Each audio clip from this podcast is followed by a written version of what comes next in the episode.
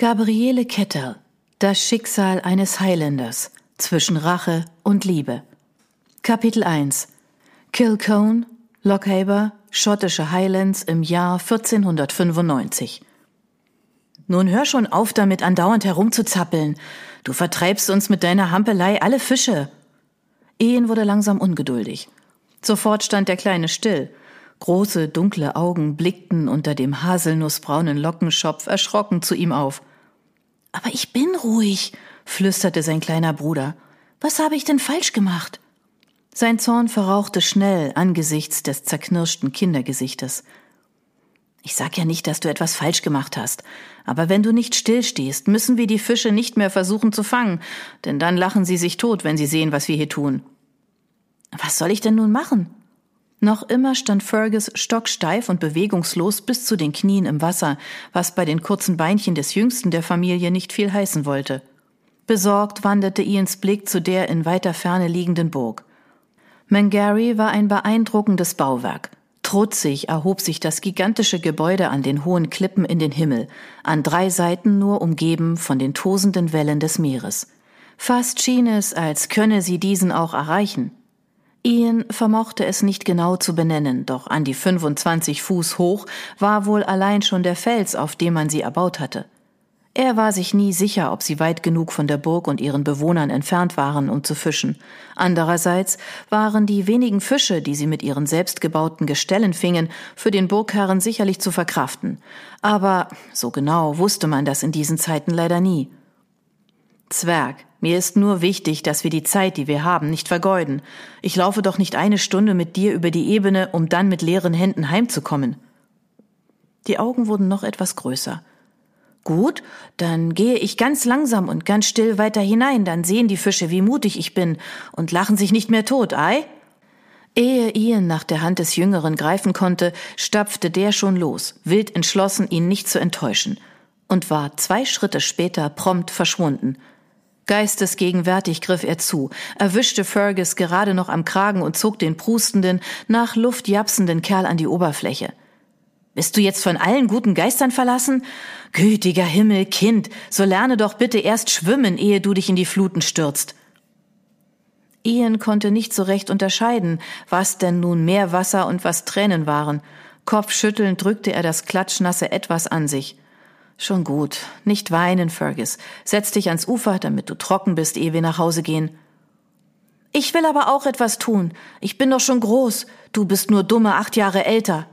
Der Kleine versuchte hörbar seiner Stimme einen festen Klang zu geben, und wieder einmal musste er sich eingestehen, stolz auf seinen Bruder zu sein.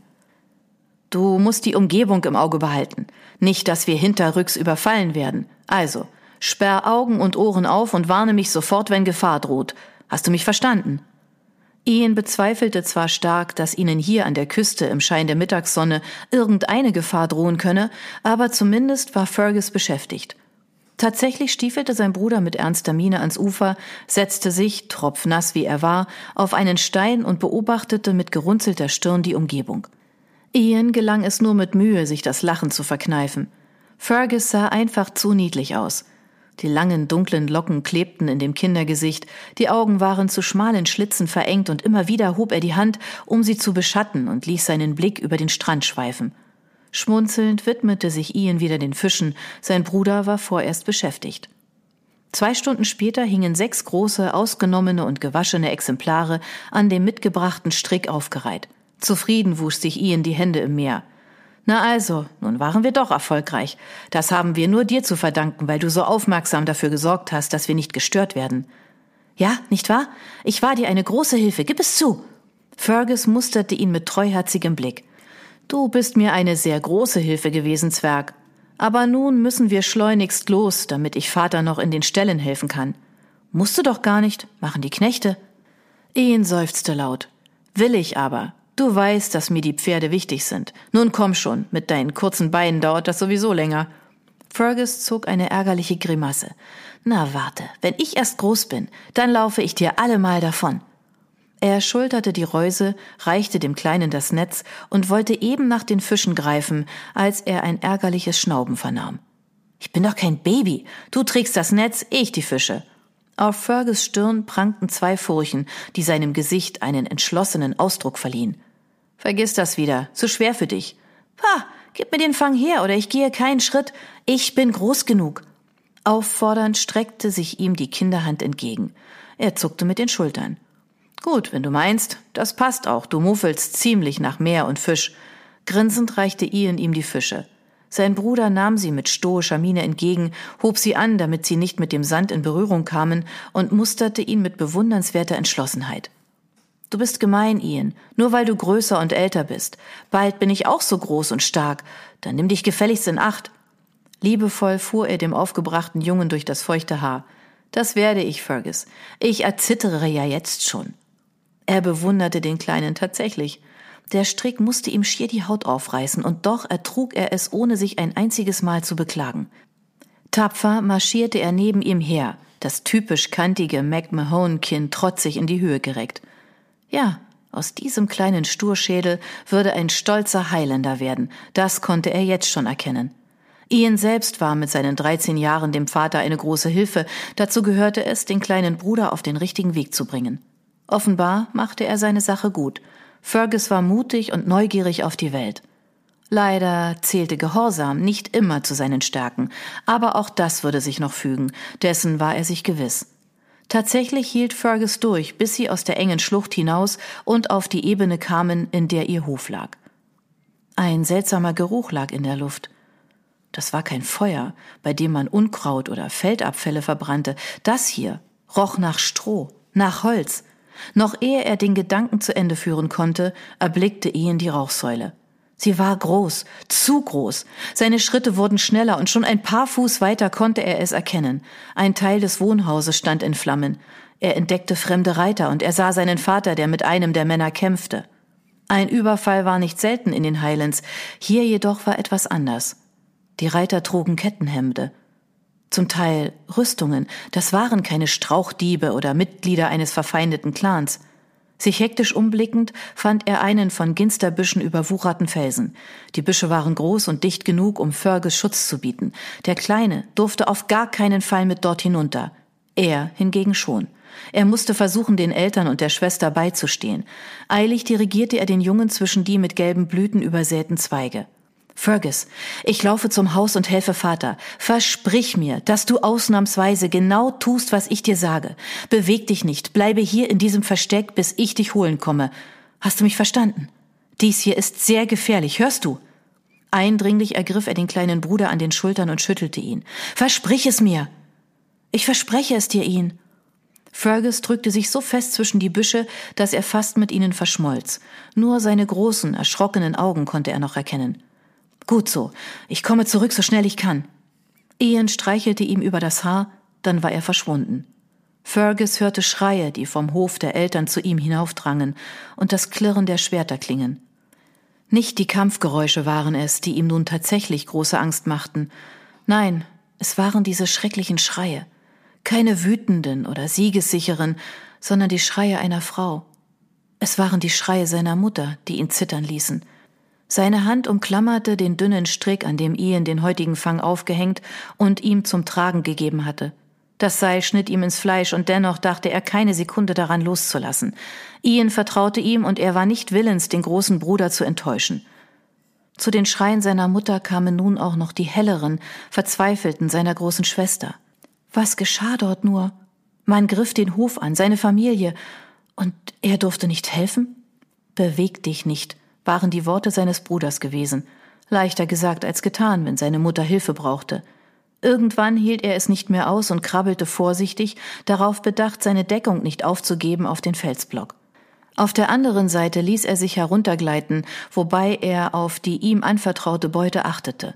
Nervös kniff er die Augen zusammen und spähte hinüber zum Hof. Er hatte sehr gute Augen. Was er erblickte, brannte sich auf ewig, unauslöschlich in seinen Geist. Ian kämpfte wie ein Besessener, griff einen Mann an, der mit seinem hellen Haar hervorstach.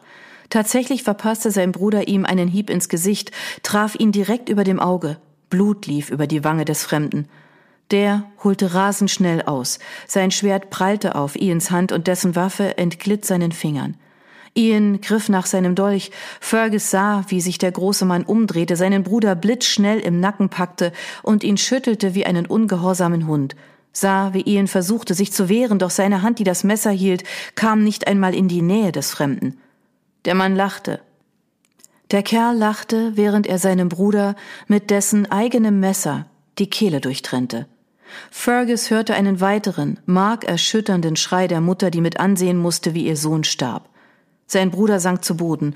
Überall, um und an seinem Körper, war Blut. Ian war tot. Fergus verstand nicht, was der Ritter mit den hellen Haaren dann mit seiner Mutter machte. Er verstand nicht, warum er das tat, sie so grob anfasste, während sie weinend vor ihm lag. Doch er begriff, dass sie unbeschreibliche Angst hatte und dass der Mann ihr heftige Schmerzen zufügte. Einer der anderen verfuhr ebenso mit seiner Schwester. Warum? Was geschah da unten? Nein, er konnte nicht einfach hier sitzen, er musste hin, helfen. Ian sagte doch immer, er solle tapfer sein. Nun musste er diesen Männern sagen, dass sie aufhören sollten, seiner Mutter und seiner Schwester weh zu tun. Er versuchte aufzustehen, aber seine Beine verweigerten ihm den Gehorsam.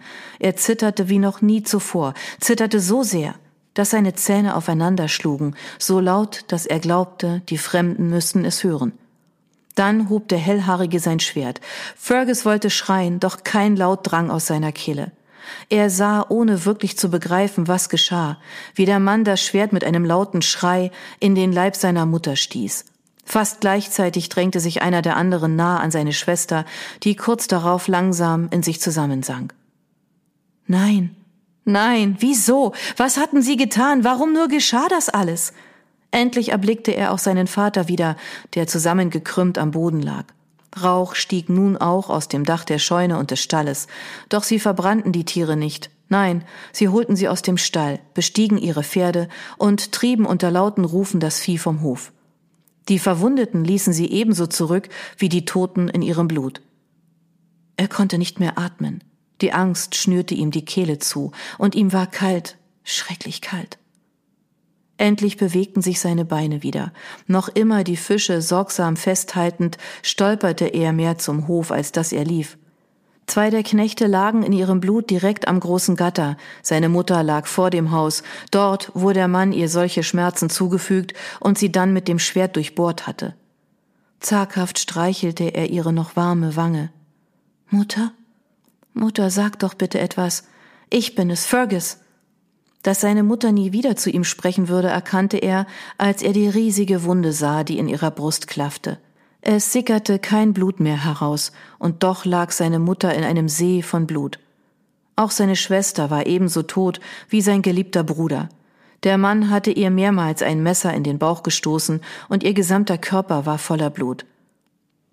Fergus, komm zu mir, rasch, rasch, mein Junge. Zuerst glaubte er, er hätte sich verhört, doch sein Vater streckte seine Hand nach ihm aus.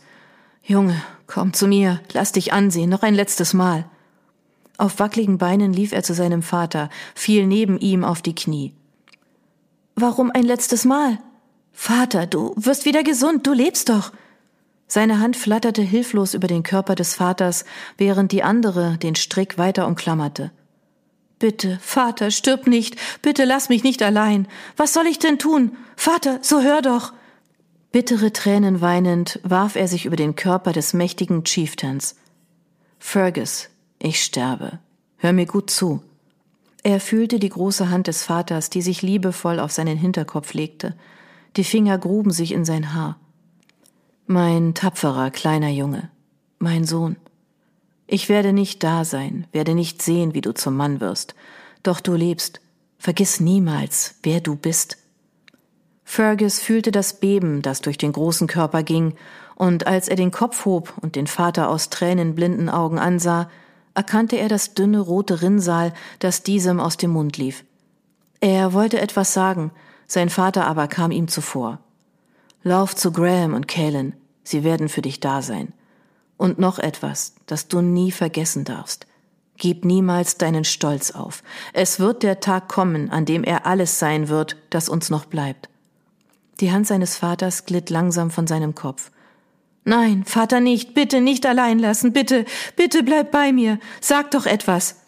Fassungslos, voller Angst und in Hilflosigkeit erstarrt, saß er stundenlang neben seinem toten Vater. Erst als die Dämmerung hereinbrach, erhob er sich, rannte vom Hof über die Ebene. Er rannte, ohne auch nur einmal stehen zu bleiben. Sein Körper bestand nur noch aus Schmerz, flammendem Schmerz, der sich durch seinen schmalen Brustkorb fraß. Kalen stellte den schweren Korb, mit dem sie gerade das Holz ins Haus tragen wollte, erstaunt wieder ab. Im letzten Licht des Tages erkannte sie eine kleine Gestalt, die wie von Teufeln gehetzt über den schmalen Pfad rannte, der zu ihrem Haus führte. Bei allen Heiligen, Fergus!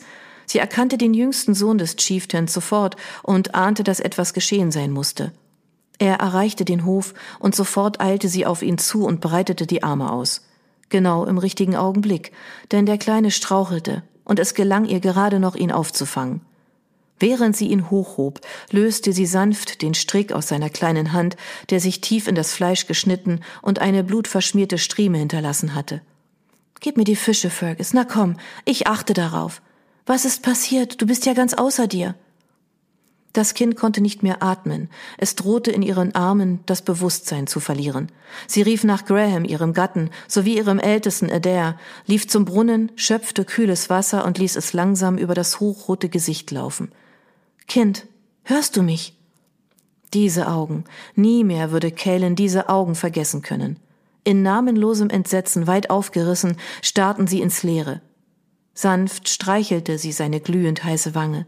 Fergus, bitte, du musst mir sagen, was los ist. Hinter ihr tauchte Graham auf. Wortlos bedeutete sie ihm zu schweigen. Tot.